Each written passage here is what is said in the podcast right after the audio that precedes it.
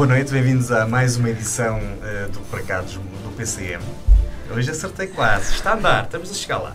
estou a começar a acertar o nome do programa, ao fim destes anos todos. Uh, e hoje, Ana, vamos. Tu gostas de cantar? Já me experimentaste cantar ópera? Não, hoje boa noite, não inventes. Lembra-me agora. Gosto assim tanto de cantar, não. Mas cantas Canto. todas as semanas. Sim. E não é só no chuveiro. E às não. vezes mais do que uma Olha, vez. sabes que agora. Eu, há coisas que eu não. Tu, tu puxas por mim e depois eu digo coisas que não devo. Acontece com frequência. Sabes que de manhã, quando eu vou caminhar, às vezes de repente. Vou sempre de fones, de repente. Tipo, seis e meia da manhã. Coitados Quantas vezes? Deve ser por isso que, que, a fauna em Medrões deve estar a desaparecer. Não está, não. Não? Não. De certeza? Absoluta. Mas ópera nunca te fascinou? Não, não. Ah, inclusive há perguntas sobre isso durante este programa tá bem, mas as perguntas sobre isso são para a convidada. Eu estou a perguntar a ti. Não, não, já te disse que não. Pronto. E quem é a nossa convidada? A nossa convidada hoje é Eduarda Freitas. Uh, e nós já vamos apresentar, não é? Bem-vinda em primeiro Olá. lugar. Obrigada pelo convite. E é com a Eduarda que vamos falar já a seguir sobre a Matrix.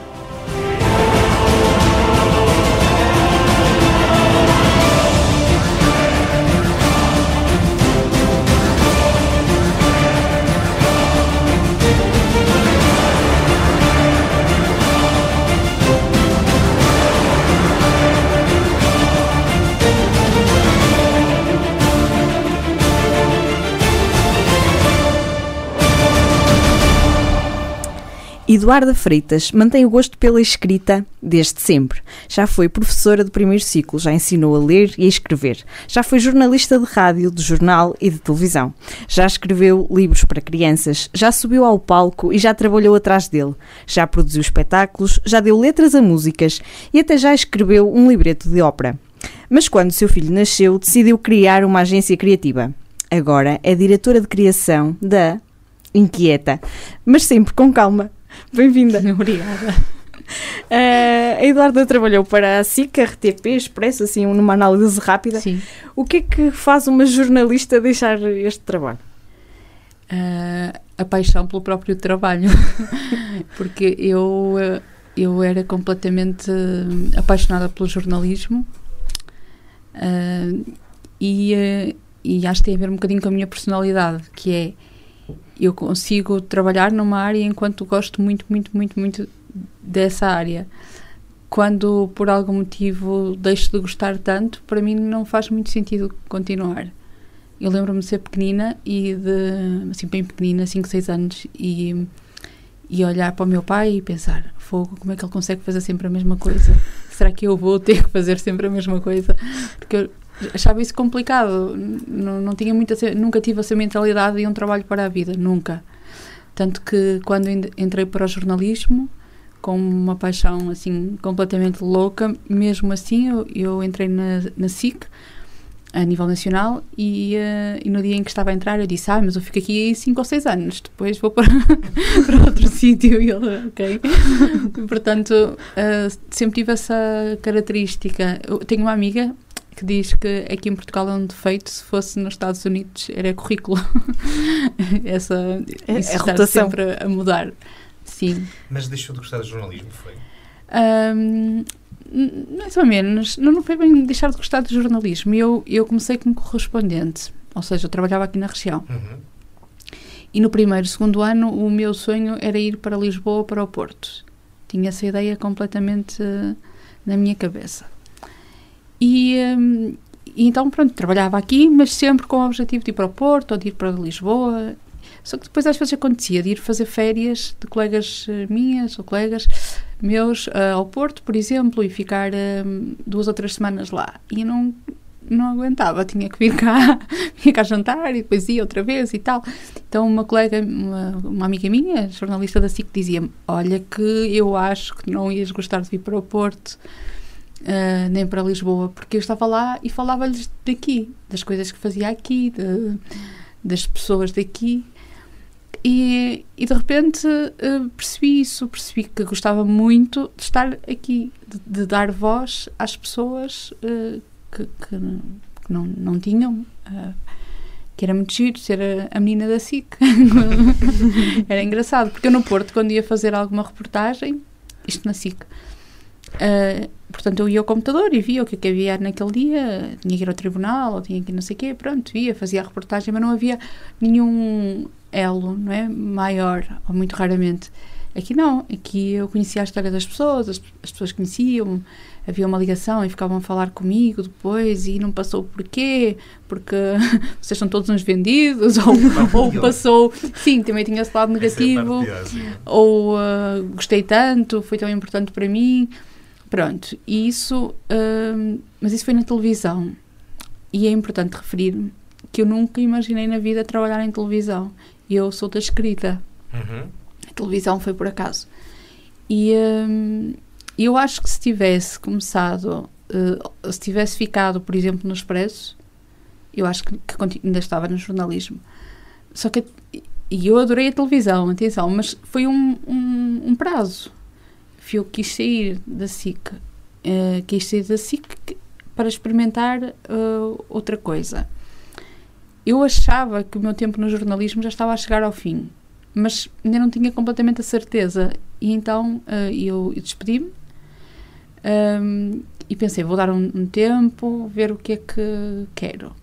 Só que surgiu a oportunidade da Antena 1 logo de seguida. E, e como eu não tinha bem a certeza ainda, eu aceitei ir para a Antena 1, para a rádio. Pronto. E estava a fazer rádio e a parte cultural, ou seja, as coisas que eu ia fazendo como hobby, ia, também foram aumentando. E uh, até que chega a determinada altura que a RTP diz-me: Ah, agora tens que passar a fazer televisão.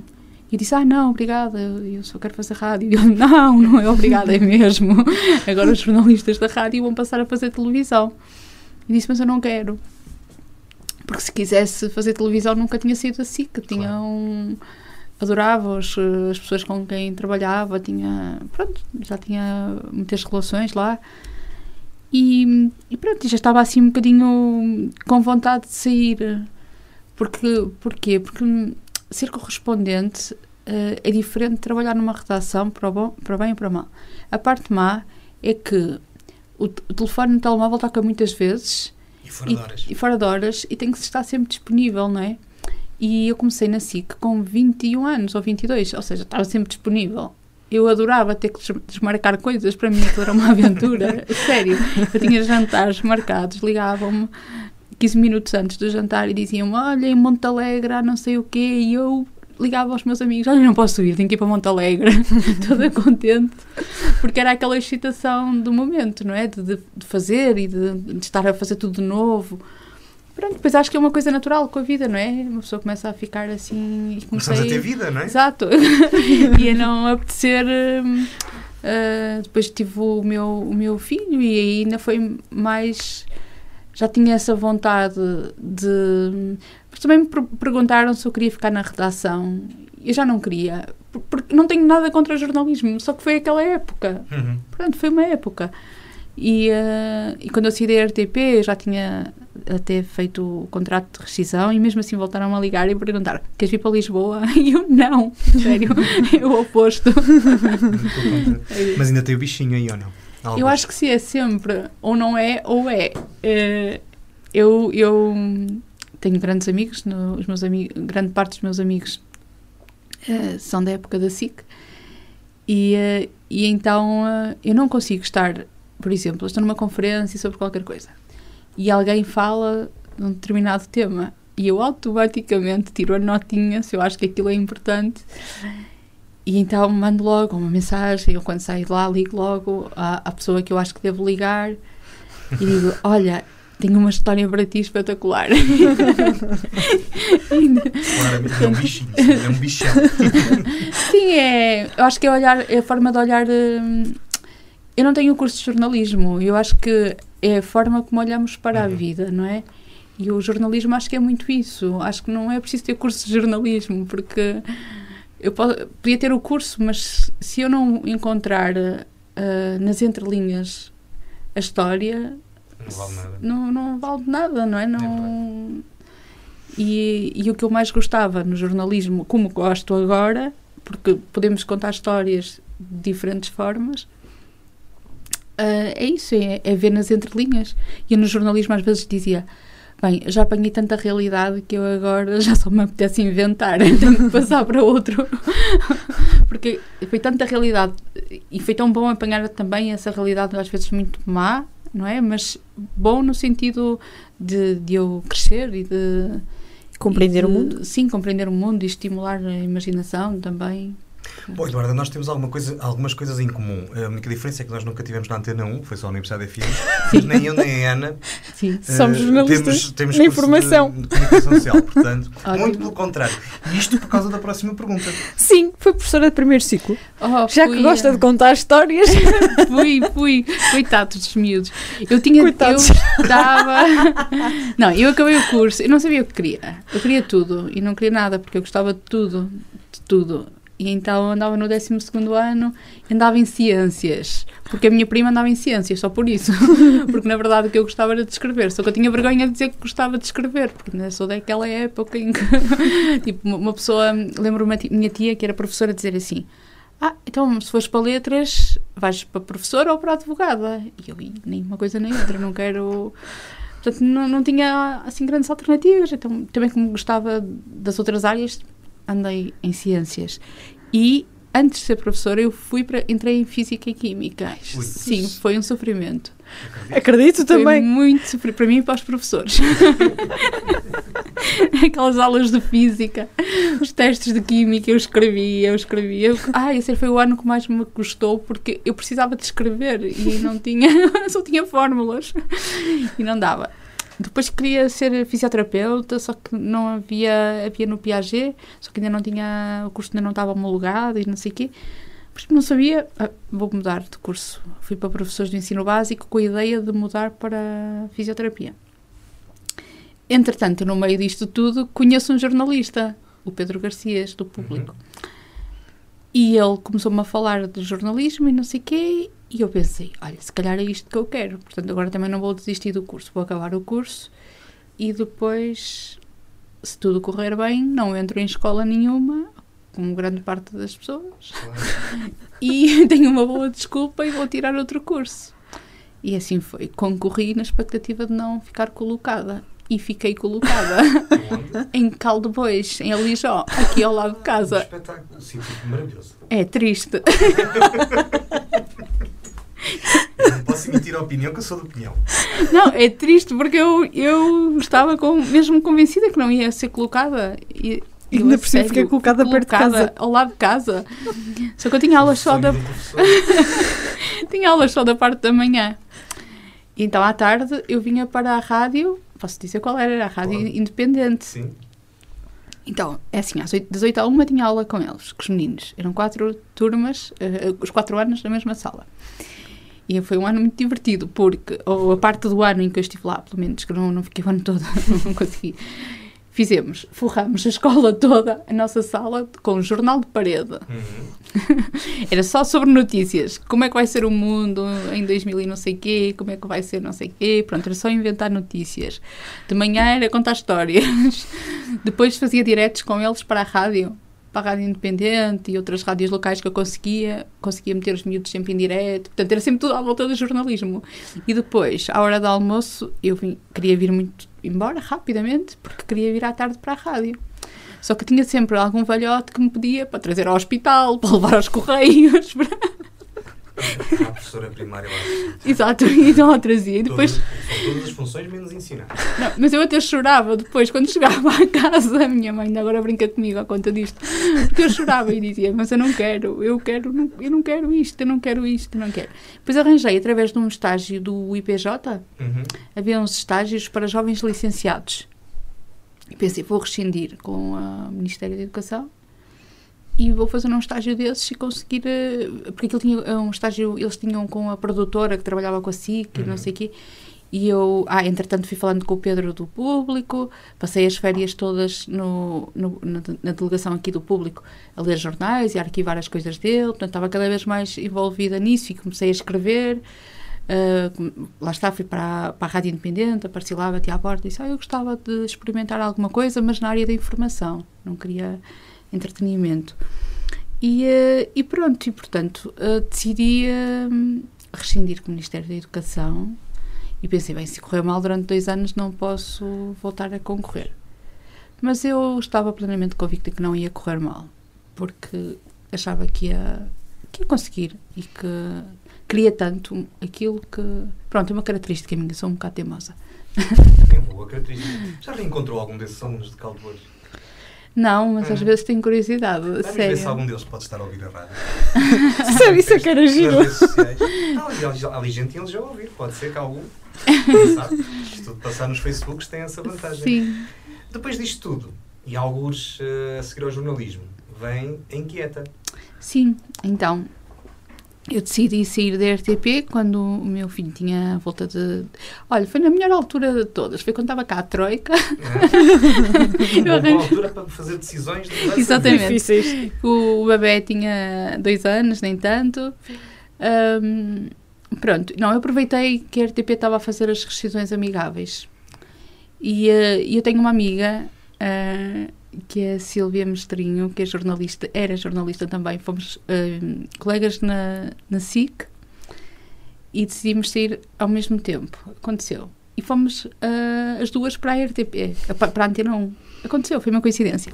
E ela depois também queria sair. Só que ela dizia que eu era mais corajosa do que ela. E eu dizia, ai não, tu és mais que eu. Não, ah." até que um dia ela liga-me e disse, olha, nem sabes, meti a, a, a carta para a rescisão de contrato. E eu, a sério, eu sou mais corajosa do que tu. E ainda não fiz isso, vai ser já hoje.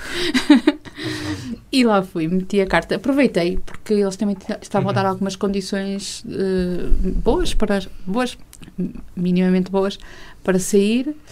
E como eu sabia que queria sair, era uma questão de mais ano, menos ano, aproveitei que eles estavam a, a proporcionar as saídas, tinha direito ao subsídio de desemprego e essas coisas assim. Pronto. E, e então decidi criar eh, uma, uma agência criativa. Na altura não sabia bem o, o que é que queria, ou melhor, sabia que queria trabalhar na área da comunicação e na área da cultura. Pronto, e inicialmente o nome até nem era Inquieta, era a Mercearia das Ideias, só que não consegui registar o, o, o nome, porque já havia uma Mercearia das Ideias, apesar de não estar ativa, mas a senhora não, não abdicou. Hum, Nós conhecemos isso. nomes, sim. Sim, Conhecemos muito bem. É. sim. Quer dizer, abdicava, mas tinha que pagar e Pois. pronto, então eu... Entretanto, achamos que Inquieta também era um nome interessante, porque hum, pode ser visto pelo lado negativo, é certo, de algo que está sempre inquieto e que não... Mas não, acho que pelo menos eu não o vejo nessa perspectiva, vejo na perspectiva de, de querer fazer sempre mais e fazer melhor e Não procurar, está conformada eh, com o sim. das coisas. não é? exato. Mas, Mas. o que é que tens aí escrito sobre a inquieta? Ah, estava a ver o que é que ias dizer, olhaste para mim. Mas inquieta, mas afinal é sempre calma. Ah, sim, tento. Quero dizer, a minha irmã que trabalha comigo, se me ouve dizer que eu sou calma, Pronto, Não já desmistificamos aqui. Essa experiência é o que temos a dizer. não, tentamos fazer as coisas todas com tranquilidade.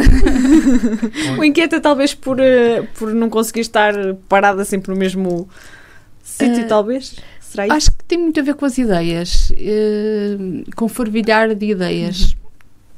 E eh, a nível cultural, que foi também por aí que nasceu a Inquieta,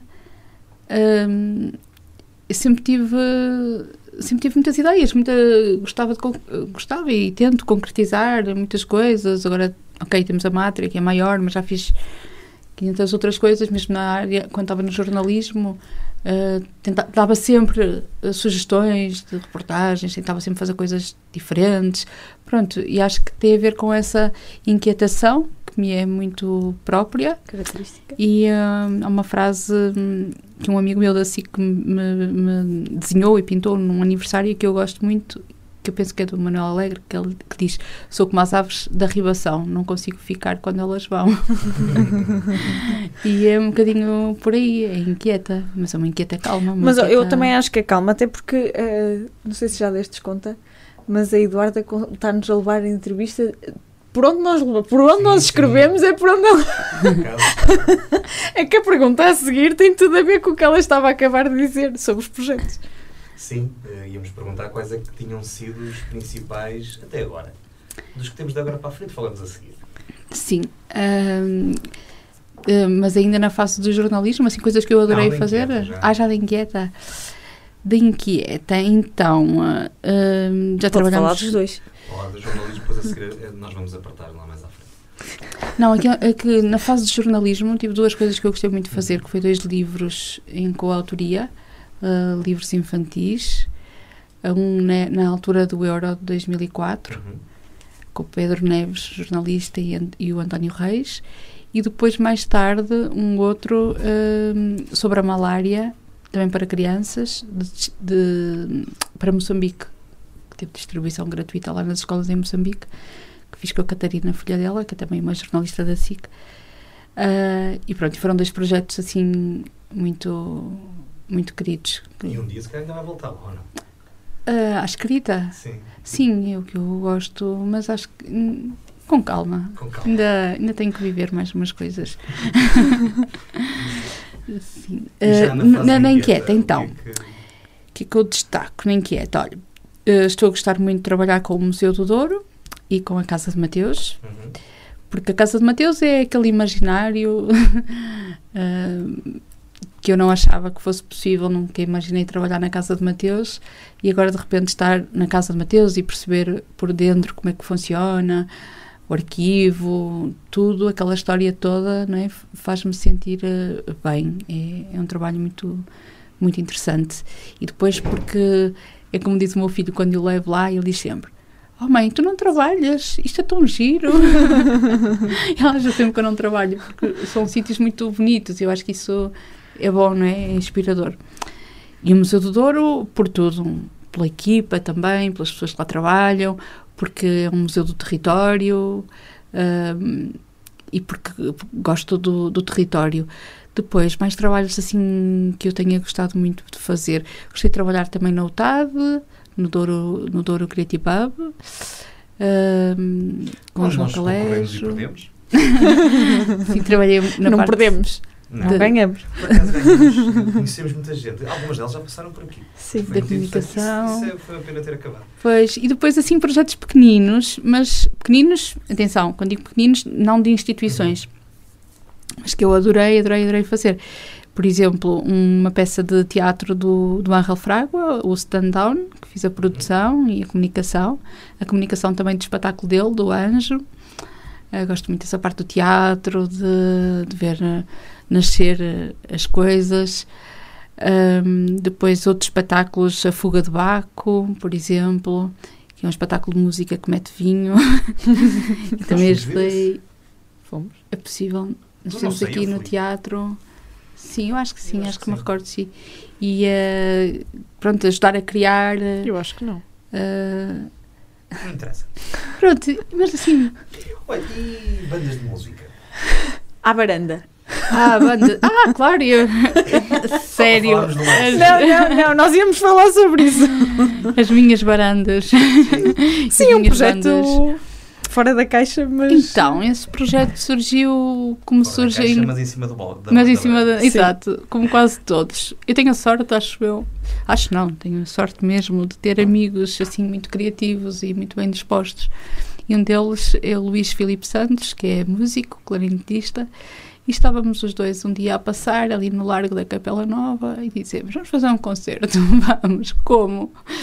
Uh, e disse: Sei lá, olha, eu acho que. Olha, vou arranjar um título. Banda à varanda, giro, banda à varanda, fica bonito. e não sei o que. E eu, então, enchemos estas varandas de músicos e eu, pronto, Está criado o conceito. então vamos trabalhar com bandas filarmónicas. Porquê? Porque acreditamos.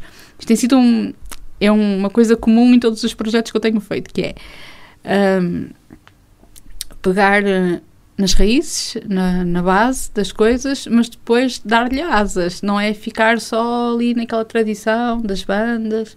Nós pegamos no universo das bandas, na altura convidámos dois compositores para escrever uma música para ser tocada eh, pelas bandas filarmónicas, mas que não tivesse nada a ver com o universo das bandas, quer dizer, podia ter uma outra referência, e tem, mas uma música completamente diferente. Portanto, eles trabalharam com, com espaço, com. Não sei se vocês tiveram a oportunidade de assistir ao concerto, É, ao vivo não. mas é muito diferente do, daquilo que, que as bandas estão habituadas a, a fazer.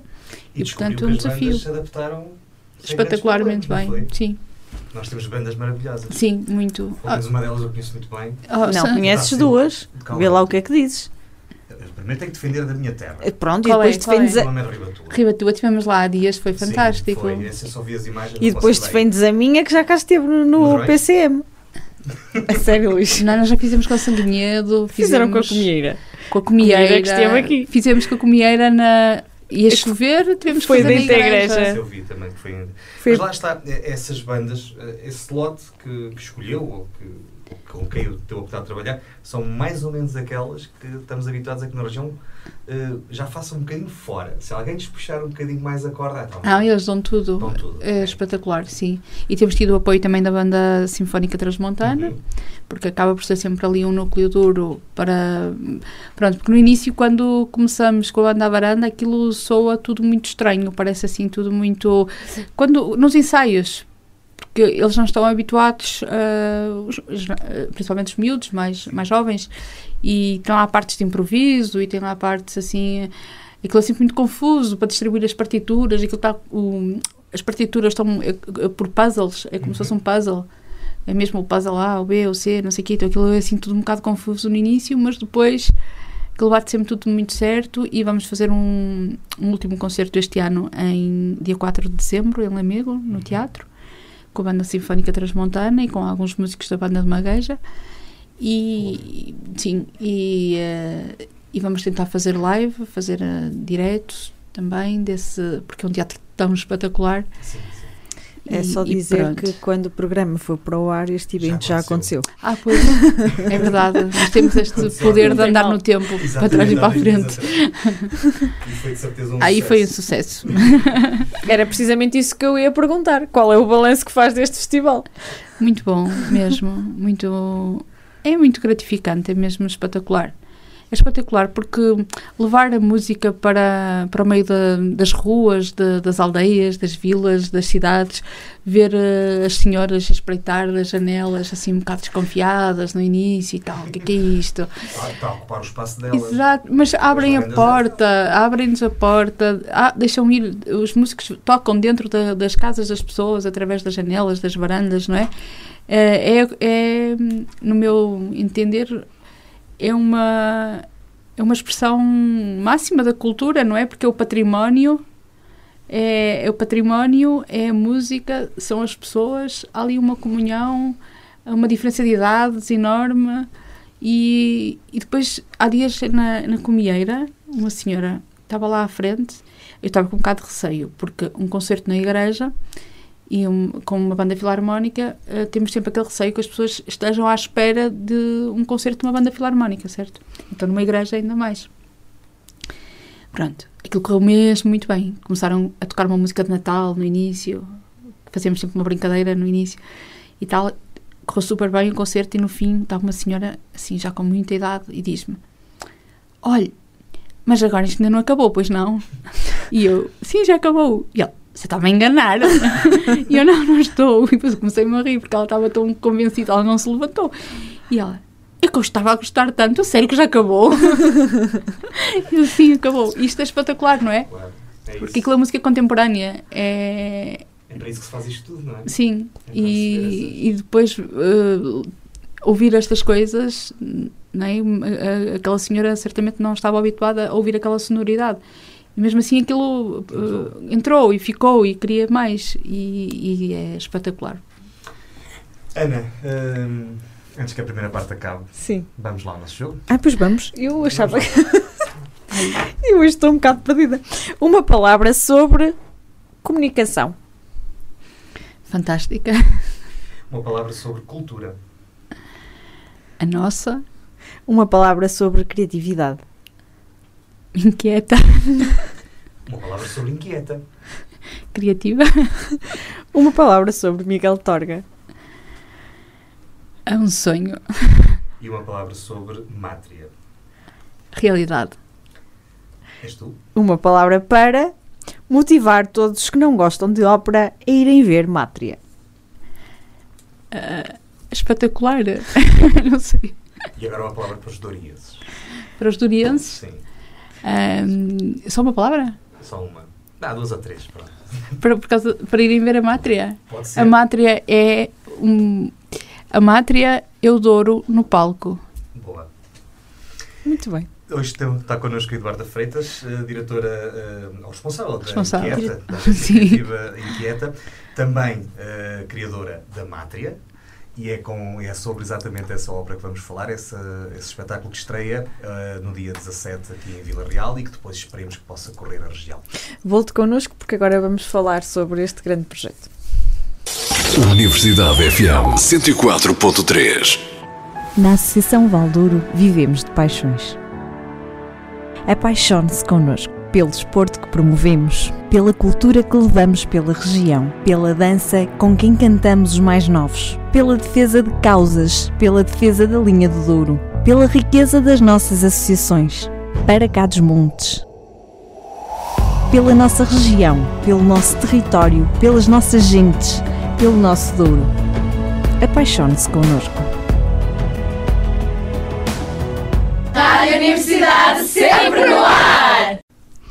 Bem-vindo à segunda parte do PCM. Beijo, Ah, Luís. já aprendeste. Eu já aprendi e não precisei de andar a escrever como vamos, tu. agora Vamos mandar fazer os cartões novos, que é para ver se eu... Mas, mas po- ma- podes mostrar, assim. Quê? Estes? É PCM. Estamos à conversa hoje com Eduarda Freitas, diretora criativa da Inquieta. Ah, e agora vamos falar um bocadinho sobre, sobre a Mátria. Ah, como é que surge a ideia de escrever um libreto ah, que é uma letra de ópera, não é? É, é, é, surgiu assim, não é nenhuma ideia romântica. Eu estava, estava a acabar o. Mas é uma ideia criativa. É um nicho do mercado. Digamos que estava, estava, ainda estava na Antena 1, tinha acabado de fazer uh, a minha peça para o Portugal em Direto e não tinha assim muito o que fazer naquele dia e uh, andava aqui a pensar, eu tenho que fazer alguma coisa que junte tudo o que eu gosto. A música, o teatro, a dança, todas as artes que eu gosto, a escrita, não sei o quê. Depois pensei, ah, vou escrever um livreto. Assim, de jeito de brincadeira, disse. Disse para mim própria, atenção que eu falo comigo. Lá num estúdio assim tipo este, disse. Toda a gente diz que, que em Portugal é fácil escrever uh, um livro, não é? Toda a gente escreve um livro. Aparentemente. Sim, o, o que dizem. Ah, mas livretos não há muitos. Então vou escrever um livreto. E portanto foi, foi isso. E, e fui para casa, telefonei a duas outras pessoas por um amigo e disse: Vou escrever um livreto de ópera. Que era para, para ficar perfeitamente convencida disso. E eh, entusiasmei-me muito logo com essa ideia. Ah, estou a falar a sério, entusiasmei-me mesmo muito logo com essa ideia. Tanto Mas isso nota-se. eu, eu quando começo a pensar, quando me entusiasmo, não há volta a dar. então eu fui a conduzir para casa e parecia que já tinha tudo na cabeça. A música, parecia que tudo está- já estava a surgir. E hum, já não conseguia pensar em não fazer isso. E depois hum, pensei eh, em Miguel Torga, logo de seguida. E como é que se mete Miguel Torga numa ópera? Pois, é assim. hum, isto foi tudo. Atenção, isto foi tudo quando eu digo pensei, pensei e pensei, isto foi tudo em meia hora, não é? foi muito amadurecida esta ideia, como podem ver. Ah, mas amadureceu. Mas Sim, teve muitos anos para amadurecer. São as melhores, infelizmente. Isso não é são as melhores ideias, são essas que saem naturalmente, não é? Sim, eu Nós estivemos pensei. ali a forçar é porque não funciona, é porque não devia funcionar. não é?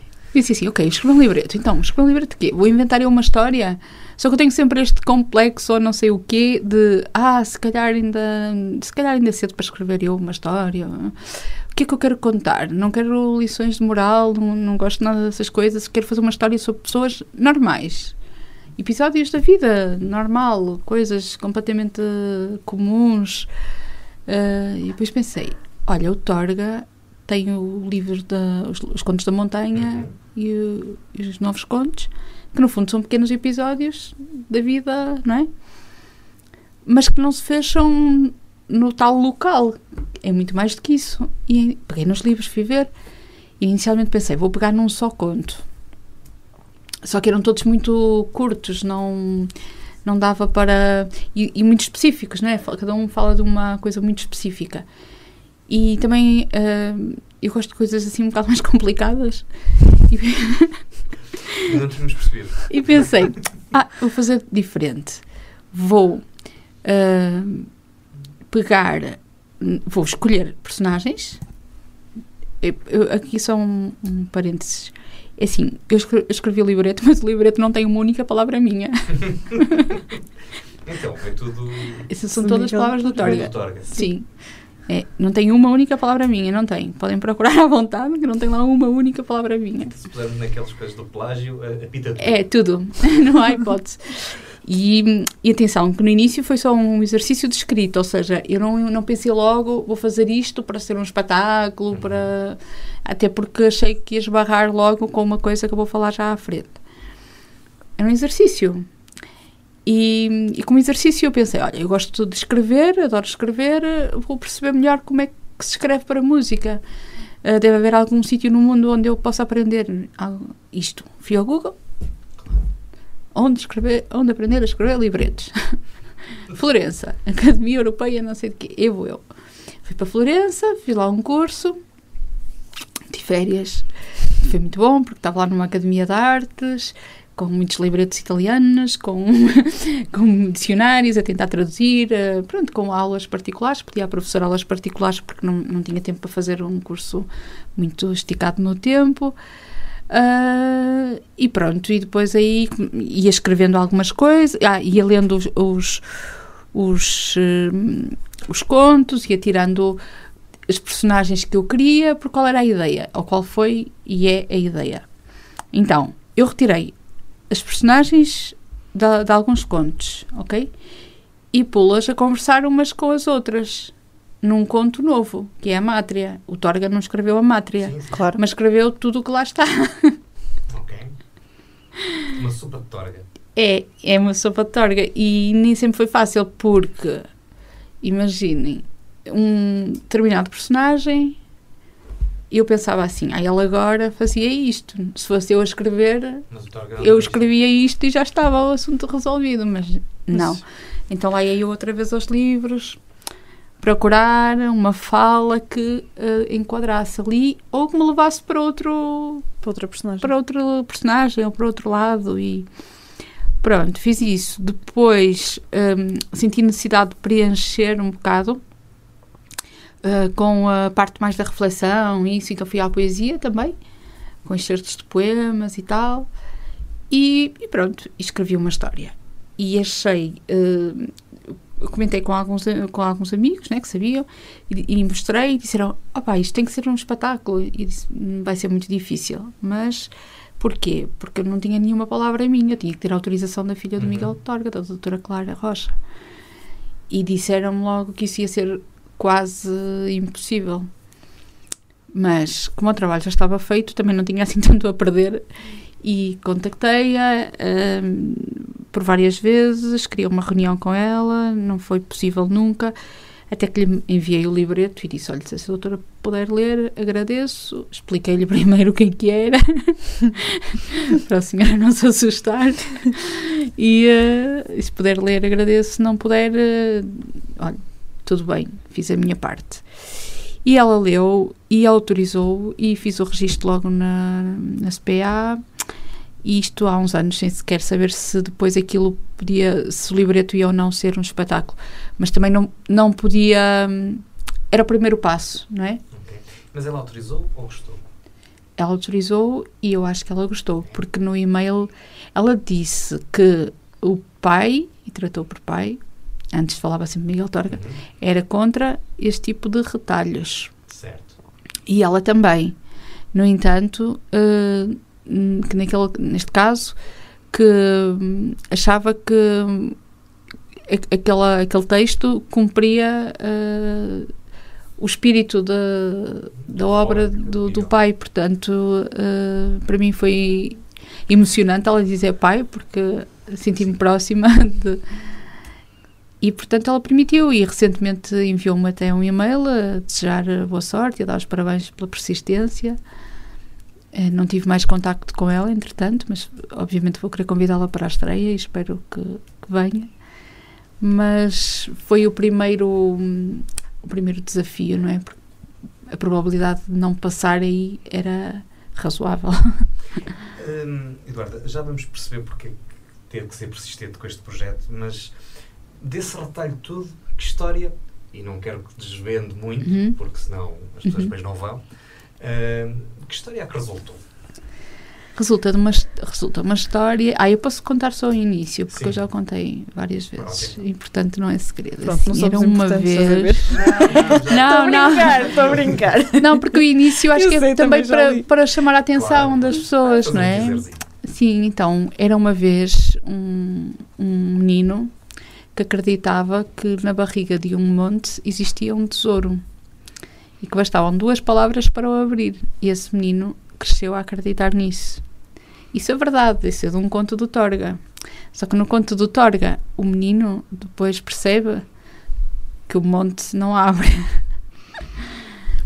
Na- no meu conto, o menino cresce e vai à procura sempre de algo eh, que ele não sabe bem o que é, que não são pepitas de ouro, Uhum.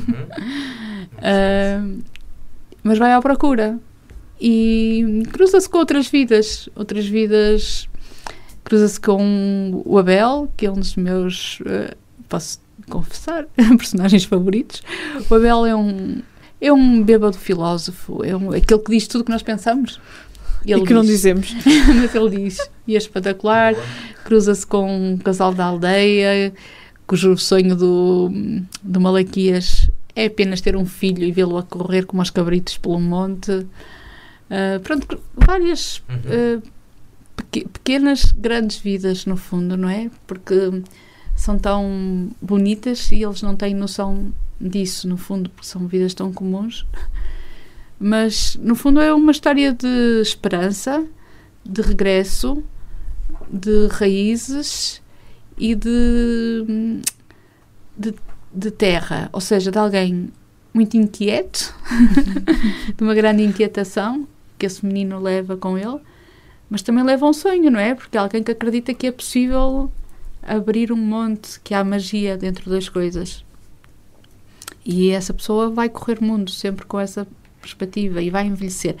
A ópera é difícil de hum, executar porque ela porque a ópera brinca com o tempo. Esta ópera brinca Hum. com o tempo. Claro que tinha que ser difícil, não é? Porque começa com uma criança e acaba com essa criança velha e, e ainda para mais hum, tem muito vincado as quatro até as estações do ano. Hum, as vindimas, as festas de verão, o Natal, isso está tudo muito vincado. Mas não, não se passa num ano, passa-se em muitos anos, não é? numa vida, exato. Portanto, tem várias coisas que, que complicam. Não é uma ópera dramática ou séria ou... Não, é, Pesadona, não, daquelas- não, não. É como a vida. Claro que não, exatamente. É exatamente como a vida. To- aqueles personagens todos juntos somos nós, é é cada um de nós. Às vezes estamos mais tristes, mais melancólicos, outras vezes estamos super divertidos, outras vezes bebe-se um copo a mais e diz qualquer coisa engraçado. É exatamente, é como a vida. Por isso eu acho que os, os durienses concretamente vão gostar porque vão ver eh, a parte das vindimas está muito hum, vincada, essa parte, e até a música também vai buscar algumas referências ao Douro. Mas acho que qualquer pessoa de qualquer sítio se vai identificar com a, a obra de Miguel Torga é assim, não é? Exatamente. Pronto. Portanto, Muito obrigada, estou convencida. Não, há aqui duas, há aqui duas opções. Ou se lê os contos da montanha primeiro e depois vai-se ver a Mátria, ou vê-se a Mátria e lê os contos da montanha eu acho que é melhor. Eu acho que é melhor. Mátria. Eu acho que sim, é o que eu e depois fazer. tentar ir descobrir aqueles personagens e é muito engraçado dizer ah, então mas o Rodrigo olha o Padre Guzmão olha não sei o quê, pois é giro porque ainda há dias fiz esse exercício de ler uh, os contos e eu, ai, o Padre Guzmão aqui é engraçado vê-los a saltitar uh, é, é mesmo como se tirássemos não é, de, de, de um local e os colocássemos Agora, noutro Estava aqui a passar pela cabeça que isso até enquanto conteúdo pedagógico para as nossas escolas e para que nós, eh, no nosso território, nos peguemos àquilo que é nosso, sim, era um trabalho fenomenal se isso pudesse acontecer depois. sim, Não era? sim, sim, sim Para motivar esse, esse interesse, porque não é, não há muita gente a ler, o- toda a gente cita o Miguel Torga, mas Não, não, muita Sim. gente que lê o Miguel Toro. não há muita gente que leia o Miguel Torga, infelizmente, não é? E isso podia ajudar a malta mais nova, por causa precisamente dessa descoberta. Vê ali aquela, vê a construção que a Eduarda fez e depois a seguir vai tentar perceber De onde é que eles de vêm, onde não é é? que eles vêm. E acho que, pelo menos a mim, essa, essa ideia fascina-me. Eu tenho isso tudo anotado. que eu, conforme ia escrevendo, tenho os excertos, os poemas, tenho uma carta de intenções do porquê da mátria, porque eu já sabia que ia demorar muitos anos, então, Pois, para não me esquecer, escrevi o que é que me levava a fazer aquilo. para não se esquecer. Sim. E se calhar para ler sempre que fosse preciso. não é? Sim, é sempre bom regressar um bocadinho às vezes já à base, não é? Porque depois há tanto ruído Sim, e há sim, tanta sim. coisa na nossa vida que. Pronto. Sabes que eh, tu estavas a falar e eu estava a ouvir e estava a pensar, mas nós precisamos, acho que às vezes, um bocadinho de maturidade. Primeiro para perceberes que o sítio que estás, a região onde nós vivemos, é das melhores regiões do mundo. E é um dos sítios mais bonitos do mundo. Mas precisas ter um bocadinho de maturidade e, e se calhar às vezes até sair e voltar Sim. para perceber isso, não é? E muitas vezes, se calhar, Nós já temos- a parte educativa eh, e as nossas crianças, adolescentes, jovens ainda não estão um bocadinho preparados para isso. Mas É. é. era um bom exercício. sim. É sim, e por isso que também tem que ir ver a mátria. Não estou a dizer o Exatamente. final, mas este é um projeto que, que tem já alguns anos, como referiu, desde 2016, não é? Mais ou menos. sim, até antes, um bocadinho. Eh, e demorou a sair ao público. Uhum. Eu li alguns que, hum, que foi por falta de notas, mas não foram fo- oh, notas musicais. Não, não, as notas musicais estão desde. Ora bem, eu acho que foi em 2015 que a música foi financiada por um apoio da UTAD, um, um programa Uhum. através da UTAD, a quem muito, muito agradeço, porque caso contrário não era possível, não é? Estamos a falar de uma obra de 300 e tal páginas de música, já não estou a falar de libreto, estou a falar da música do compositor, do Fernando Lapa, que também é cá de Vila Real.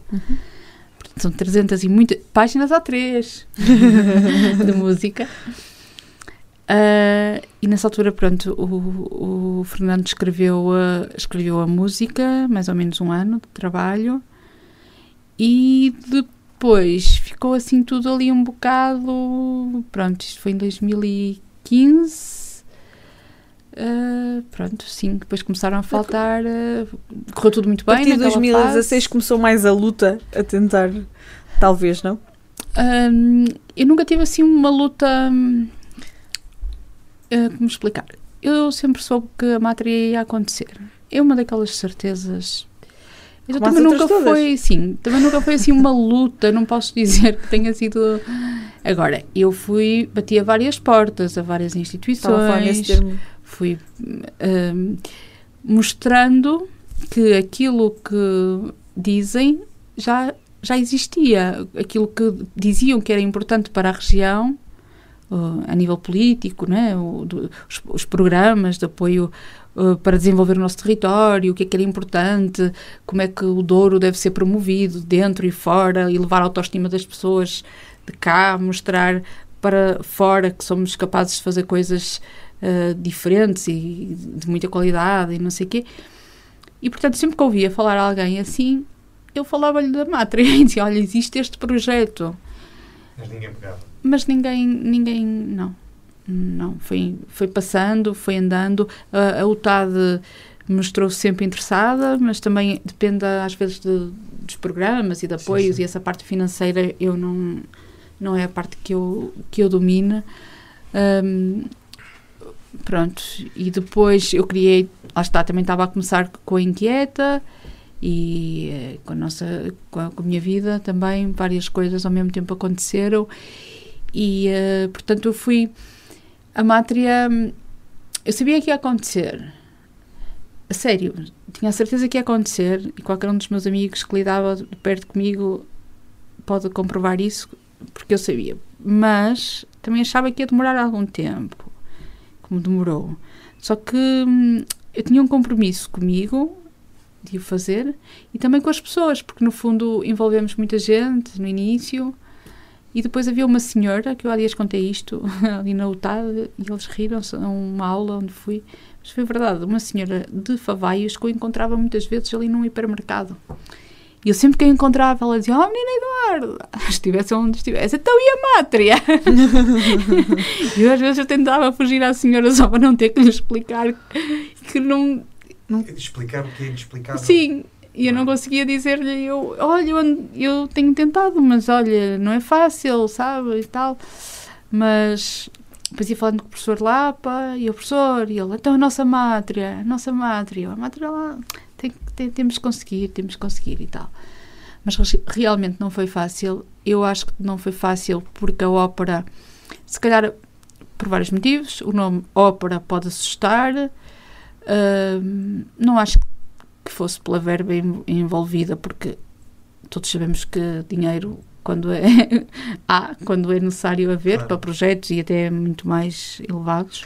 Sim, até porque, Eduardo, nós temos um, um território de 19 municípios. Isto sim. fica muito barato dividido por todos. Sim, sim. Só que hum, a estreia tinha que ser eh, em Vila Real, porque é o único sítio onde tem um teatro hum, esse, com condições, não é? É o único. E hum, que eu acho que a nossa região. Pronto, agora vou fazer uma crítica.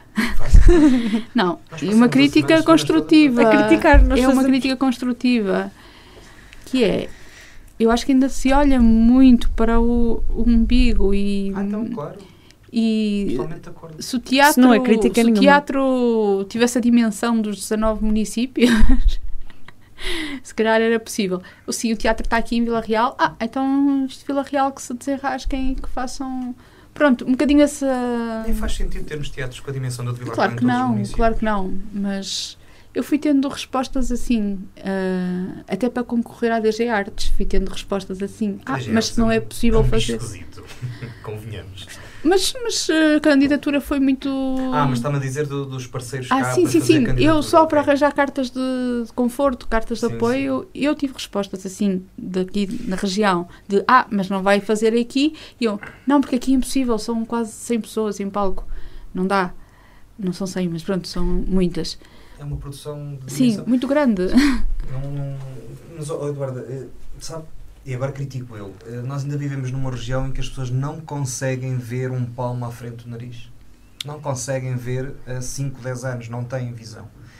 Porque um projeto que tem potencial para unir a região, e, e há mais, além da mata, sim, há outros, setores, claro há, há que várias sim, é. coisas, não é só na cultura, e é muito, muito, muito, muito difícil, porque é como dizia, cada um olha para o seu umbigo e nós assim não vamos a lado nenhum. Nós sim. temos tanto para dar Sim, Estamos sim. todos tão concentrados num umbigo cada um. Bem, já chega, só ainda sou despedido.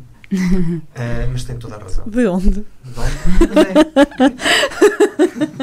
é porque nós podemos dizer Sim, quase tudo. Eu este ano já. já já, já esticaste a corda. Já estiquei muito a corda. Não, mas também, não te, olha, olha, não te preocupes, está quase no fim. Está quase, depois Tá. mudou. Já, fala, já faltam menos de 30 dias, está tudo bem. Para ver se continua a esticar. Uh, Eduardo, este projeto tem. Quem são as pessoas deste projeto? Tem pessoas que não são de cada região também, não é? Mas tem muita gente de cada Tem região. muita gente de Tem cá. muita gente. Quem são as pessoas que estão aqui por trás disto? Quantas são, para começar? Isto deve ser. uh, Ai, não lhes 100 em contar. palco, mas se calhar estamos a Não. falar de 100 ali à volta, não? Sim, então, hum, tem os cantores, Uhum. alguns deles uh, são de cá, mas assim, não foi uma condição. uh, Sim, não. as- não- mas calhou, É, uma, Calhou. é uma feliz coincidência e eu acho que é importante também, Também referir isso. sim, sim. Porque é sinal que o nosso, nosso território tem muita gente com Claro. imenso valor. Tem o. Tiago Matos, que na altura quando falei com ele estava na Ópera de Paris, que é de cá de Vila Real.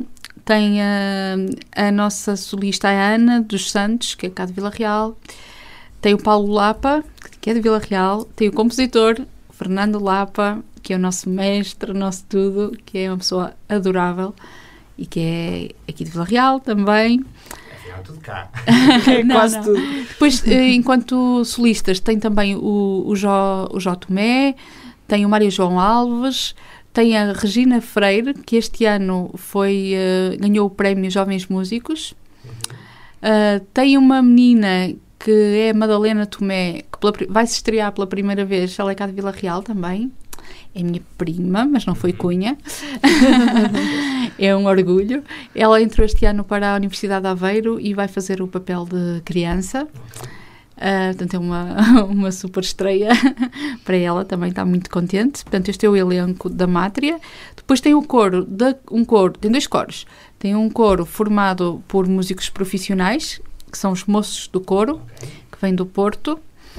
E depois tem um coro da comunidade, formado por uh, diferentes pessoas aqui de, de Vila Real, desde uma professora de desporto, uh, tem um bocadinho de tudo. Pessoas que, que, já estavam habituadas a cantar em, em grupo, em coro, e outras que não estavam habituadas a cantar.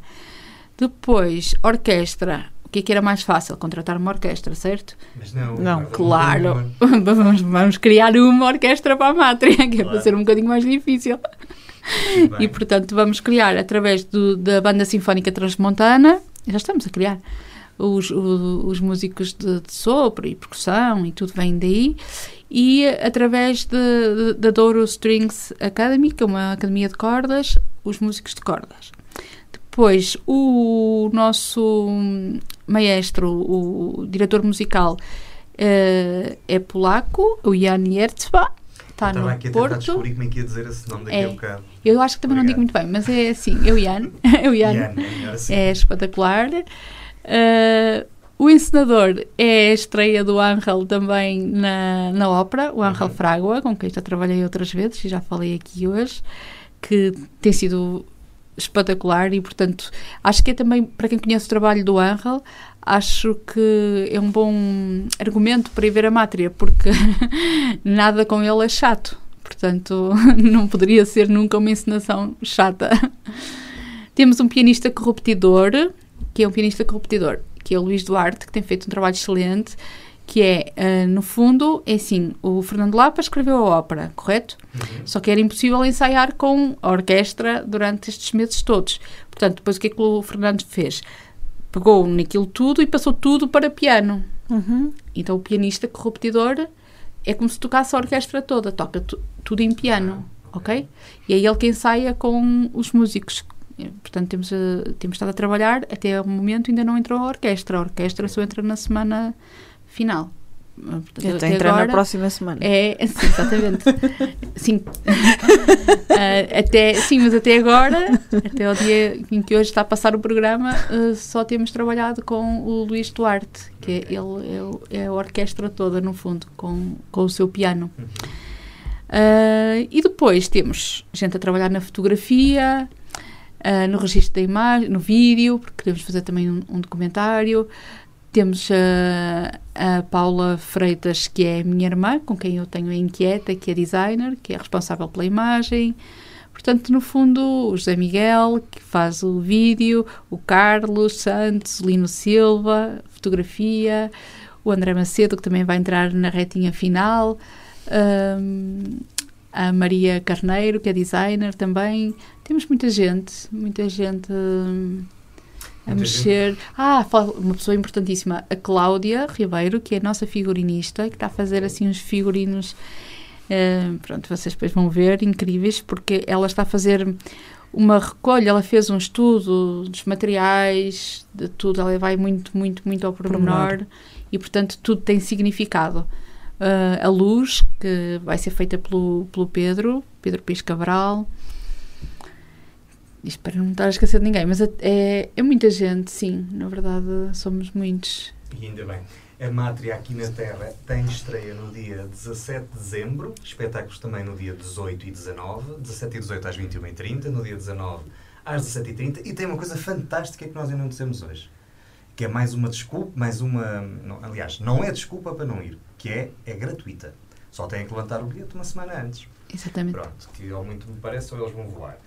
Um, e, portanto, é no Teatro de Vila Real, tem duração de 80 minutos. Um, um bocadinho mais. É, ok. É, é assim, na verdade. Sim, não, tem, um, tem uma justificação. Um, teoricamente tem 87, 87 minutos, okay. foi a idade com que Miguel Torga morreu. Uh, depois aquilo não bate assim tão certinho, mas pronto, pois. foi. Uh, Engraçado. Foi esse o tempo escolhido não há desculpa absolutamente nenhuma para não ir. Uh, não é o Natal, é, não é caro, muito pelo contrário. É no centro da região. A Vila Real, afinal de contas, ainda fica no centro do, do território. Não é o centro geográfico. E mesmo aqui na Terra. Hã? E mesmo aqui, é na, aqui terra. na Terra. Exato. Nesta é onde estamos. Sim, exatamente. Portanto, é só estarem atentos. Eduardo, o que é que espera destes três dias? Um, eu ia dizer assim uma coisa que pode parecer pretencioso e dizer nada. não, é, tem sido um percurso muito tranquilo, apesar de tudo. Estou muito. É o culminar, não é? Deste trabalho. Sim, sim. É, tanto eu como qualquer uma das pessoas que está envolvida neste, neste projeto, nós estamos a fazer isto o melhor que sabemos e com muito carinho. Acho que isso que se nota muito e com muita hum, dedicação. E portanto, não, a sério, não tenho mesmo expectativas. Uh, se, se encher a sala, cerca de 1.200 e 1.500 pessoas que passam pelo espetáculo em 3 dias. Sim. são 400 Gostava, claro que sim, porque eu, uh, eu queria dizer só uma coisa: o coro da comunidade está a fazer um trabalho assim completamente fora do comum, um trabalho excepcional. Digamos que cantar é só uma mínima porcentagem daquilo que eles fazem, porque nós optamos por não ter cenários para ser um bocadinho mais difícil. E então eles. Pode parecer que não, mas é. É, claro que é muito mais. Eles vão fazer de tudo o que vocês possam imaginar, eles fazem. Ok? Estamos a falar de um grupo de pessoas que não tinha uh, qualquer experiência uh, com teatro, com movimento, com eles vão fazer de tudo mesmo. De vinhas, de uvas, de cestos, fazem de tudo.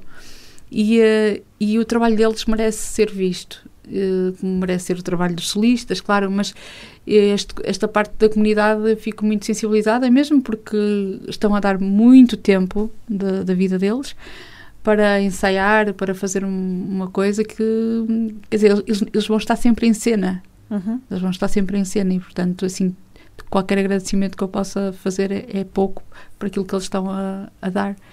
E, um, e é isso, pronto. Agora o que é que eu espero? Eu gostava, claro, que as pessoas fossem assistir, não é? Depois de tanto tempo. E também para não acharem que eu sou lunática, tipo, ando aqui esta miúda não sei quanto tempo a falar na mátria. então vamos lá ver o que é a mátria, pelo menos por curiosidade, assim, olha, não é pedra, como é a pedra... Água mole em pedra dura, tanto, tanto bate até que fura. fura. Furou. Já que furou, então vamos ver a mátria, a ver. Uh, Eduarda, já nos disse há bocado, se calhar tecnicamente não é fácil, mas gostava de ver este espetáculo em outros pontos da região. Uh, eu, sim. se gostava, gostava, sim. Nós vamos a Bragança. Okay. Na candidatura da DG Artes entrou o Teatro de Bragança. Vamos dia 20 de fevereiro. Aqui mais perto, se calhar só Lamego é que poderia receber, talvez. N nós chegamos a pensar em Lamego, só que não, o palco não tem dimensão. Como não tem fosso de orquestra, pois. não tem, e não tem dimensão. Porque, na verdade, são 20 e tal pessoas do coro, mais 7 solistas, mais 40 de orquestra. Pronto. Oh, eu conheço um auditório que tem fosse de orquestra, está desativado. Que é o del Jó. Ah, não sabia. Tem, por acaso tem. Não tem o elevador. Ah, mas ok. Pronto. Mas isso arranja-se, acho eu. Bah. Uh, bom, não podendo fazer na região, só tem uma, uma saída, que é fazer pelo país todo. Sim, não sei. Não, não, não, não, estou, não estou mesmo a pensar nisso. Nem sei sequer se isso vai ser uma possibilidade. Uma realidade. Não. Tem que ser. Temos que mostrar um bocadinho de Douro e de Miguel Torga ao mundo. Sim, ao mundo. Ana, vamos. Tempo agora para contra-relógio. Preparada? Espera aí, deixa-me pôr aqui também. Ah, ai. Melhor projeto em que esteve envolvida? SIC. E o pior? Não posso dizer. Mátria ou banda à varanda? Ah, dois amores diferentes. Bom, assim não vamos lá. Mas Mátria, pronto. Tenho que assumir aqui a minha paixão pela Mátria. Uh, SIC ou RTP? SIC. Melhor livro que leu? Um, agora assim, ai ai ai. Melhor livro que eu li. Uh, qual foi o melhor livro que eu li? Diário de um mau ano. Gostei muito. Esta é fácil. Ensino ao jornalismo. Jornalismo. Melhor viagem que fez? Moçambique. Melhor elogio que recebeu? É que eu era que ainda não curti muito. o que é que lhe acrescenta? A mim? Sim. Ah, o, o meu filho. O local preferido do Douro? Local preferido do Douro. Uh, sei lá, gosto de tantos. não é fácil. Não é fácil. Mas eu gosto. hum, Não sei, talvez o Pinhão, ali um sítiozinho assim mais resguardado. 1 não a 0 sei. para o Luís. 10 pontos para o país. Um, um conselho para o PCM. Hum, continuem felizes a fazer aquilo que gostam, porque isso percebe-se e passa para quem ouve. Ah, muito obrigada. 1 minuto e 45 Cinco. segundos. Ahm, É das- Não é dos melhores, Mas o é quase. enquanto. Portanto, e é capaz de se aguentar lá algum tempo. Eh, nós já fizemos isto. Eh, Um ao outro. um ao outro. E a Ana demorou quase uma semana a responder. Tu fizeste umas perguntas mais difíceis que podiam haver. Claro, a ideia é essa. Temos mais duas perguntas antes de irmos embora e, Sim. e antes de irmos todos a reservar os bilhetes para o Mátria. Ahm, A quem estiver a ouvir ainda pode fazer isso. Nós pode- aqui ainda não, dá. podemos. Ainda não dá. É só para a semana. Pois é. Pois, é só Pois na é. última semana. Pois é. Hum, já percebemos que gosta muito de viajar, já viajou Sim, muito. sim. Uh, qual foi a maior aventura que teve a viajar? Talvez ir para a Índia, entregar sozinha, levar uma mochila cor-de-rosa a uma menina hum, com um mapa cujo o mapa era um desenho. Ah, podia ter trazido o desenho se me tivessem avisado, porque é muito bonito. Então, eu vou explicar muito rapidamente. Tinha uns, tenho uns amigos que viajavam muito para a Índia e eu decidi ir à Índia. E, eh, e esse meu amigo disse-me assim: Olha, fazes-me um favor, levas-me uma mochila ah, para uma miúda que eu conheci lá, que ela queria ter uma mochila cor-de-rosa com lápis e bonecas e não sei o que, não sei o quê. Eu não tinha destino nenhum e disse: "Oh, Olha, tem um bom ponto de partida para viajar por lá. E ele, pronto, então olha, eu vou-te dizer onde é, que é, onde é que ela mora. E eu, está bem, na Índia, ok? Portanto, ele fez num guardanapo, isto foi no aeroporto, foi ao aeroporto levar uma mochila cor-de-rosa, que eu meti às costas, assim, com muitos brilhantezinhos, e no guardanapo fez-me assim, desenho, olha aqui, palmeiras, palmeiras, aqui é areia, aqui é o mar, isto tem Palalema, ok? Tu vais para esta rua, viras ali, não sei o quê, encontras ali duas palmeiras, ali... no- parece-me perfeito isto na Índia, vai correr bem. Mas eu encontrei a menina. Sim. E depois fui lá a tal aldeia, entreguei-lhe a mochila cor-de-rosa, tirei fotografias para mostrar ao meu amigo e estava lá um senhor, um daqueles hippies, assim já muito velhotes, e dizia-me, passava para mim e dizia-me, tu és o Pai Natal. Pode ser de nevoeiro ver-se lá na Índia. O outro. Mas também em Cuba, fui estudar para Cuba um mês. Uhum. Eh, Foi fantástico porque estive lá como estudante e não como e não como visitante normal, não é? Ok. E então foi possível eh, estar mesmo dentro da vida de- dos cubanos. Uhum. E cheguei lá, eh, eu fiquei a dormir, eh, portanto, a, a escola hum, de cinema e, e TV de Cuba, Santo António de Los Banhos, e eu cheguei lá, que eram apartamentos, à noite, assim, muito tarde, e abri a janela e vi à minha frente um- uma casinha, assim, uma coisa construída em madeira, aquilo é um campus enorme. Outro dia, quando acordei, abri a janela e não vi a casinha, estava no chão. uma tempestade. Depois percebi que isso era normal. Erguei outra vez a casinha. Mas me confesso lá, apesar dessas viagens todas, não há nada como um reino maravilhoso. Ah, isso é. É sempre bom regressar. eh, E aliás, a Mátria, propositadamente, começa com um lugar comum do Reino Maravilhoso, com esse texto que, Uhum. que, que é tão conhecido, mas é de propósito, é para que as pessoas percebam ah, exatamente onde é que estão, para que se situem nesse espetáculo e pousem os pés e dizem, ok, é no Reino Maravilhoso que estamos. E, portanto, é sempre fantástico voltar. Onde é a pergunta de um milhão de euros que nós dizemos Ih. onde e com que projetos se vê daqui por 10 anos? Ai, não faço a mínima ideia. a sério, tipo uma padaria. Quando era miúda dizia que ia ter uma padaria com, com pães e poemas, que ia distribuir pães e poemas, sei lá. Não sei, não faço a mínima ideia. Mesmo. Bom, Ana, só temos uma hipótese. Daqui por 10 anos, cá nos encontramos outra vez. sim. Para provar Acho pão. Acho que não vai ser preciso tantos anos. Não, não, quase certeza que não. Por muito pouco tempo está cá para nos contar outra história. O Reino Maravilhoso do Miguel Torga é agora uma ópera, pela mão de Eduardo Freitas, mais uma vez, 17, 18 e 19. A entrada é livre, eh, não há motivo nenhum para não assistir eh, para... e depois a seguir devorar Miguel Torga, todos aqueles que já não o fizeram. Pela mão, porque não tem nenhuma letra dela. Pois é, Eu, no fundo, sou uma fraude. Nada. Muito longe disso, Eduardo. E, e ainda bem que ainda temos gente no território que se preocupa connosco e, e que, e Que se preocupa esforça. e que gosta do território. Sim, e que se esforça da maneira, com a resiliência com que a Eduardo agora está na moda dizer isto. Mas, mas é mesmo. Já não vimos essa palavra há muito tempo no nosso programa. Só no plano. Só nós dois. Um, e é bom sempre saber que temos ainda na, na nossa região pessoas com, com a sua resiliência e com a sua perseverança para levar à frente um projeto que tem todo o mérito, de certeza que será um sucesso. E nós vamos lá. Mas não sou só eu, há muita gente. Sim. É, guardem a cara. Há muita gente como eu. Eu, eu, Ah, quando, quando estive a ler, já fiquei convencida a ir, mas agora acho que ainda estou mais. Foi um gosto tê-la cá, Obrigada. gostei muito de a conhecer. Eu não a conhecia. Muito obrigado. Obrigada, eu. O PCM é uma coprodução da Associação Valdouro com a Universidade FM Apresentação de Luís Almeida e Ana Gouveia. e apoio a produção do Nós Nós estamos todo lado e mais algum, continuamos em todas as. Isso é, é um slogan de outra rádio, Luís. Exato, qual? Siga. Em todos os serviços de podcast e nas redes sociais e também no Instagram, pcm.ascbb. Sigam o Instagram porque há novidades. Onde a Ana tenta desesperadamente colocar os nossos programas. E, E não me deixam. Diz que publicamos muita coisa. É. E nós não publicamos muita coisa. Para a semana o Douro faz 20 anos. e se calhar vai ser um grande programa. Volto connosco, até para a semana.